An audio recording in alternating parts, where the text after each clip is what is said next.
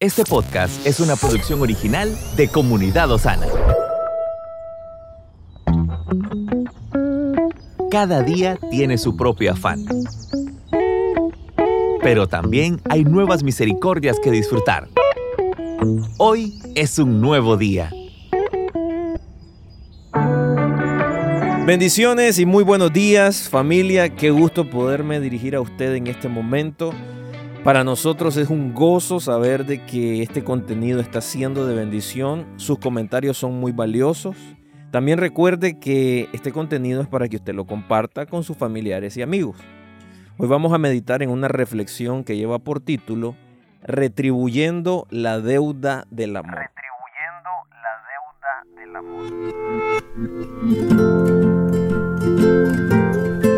El autor nos dice, hace unos años atrás visité Sri Lanka junto a 30 creyentes en un viaje misionero. Pasado unos días con el pastor de la iglesia local, descubrí que su estilo de vida era de mucho agradecimiento para con Dios. Le pregunté cómo tuvo la idea de convertirse en pastor en Sri Lanka, un país sumamente árido espiritualmente donde el budismo es predominante. Entonces me contó que antes de conocer a Jesús solo vivía esforzándose para ser rico. Pero el dueño de la empresa para el que trabajaba en Corea era el anciano de una iglesia y en cada festividad invitaba a comer a los empleados a su casa y le mostraba el amor de Jesús, predicando el Evangelio.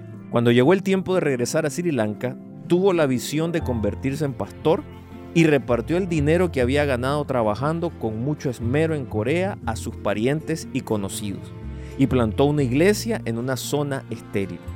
Entonces quise saber si alguna vez se arrepintió de aquella decisión y me explicó que pudo seguir ese camino sin arrepentimiento gracias a la fidelidad que mostró aquel anciano coreano. De esta forma se encuentra devolviendo la deuda de aquel amor en su país natal, que es una nación budista, y avanzando por el camino de la cruz con ese gozo que lo caracteriza. Es así como un verdadero discípulo debe vivir todos los días de su vida, dejando que Jesús sea el centro de todo lo que hace. Que Dios le bendiga. Estuvo con usted Moisés Torres. Estamos en tu plataforma favorita. Recuerda que puedes escucharnos en Spotify, Apple Podcast, Amazon Music y Google Podcast.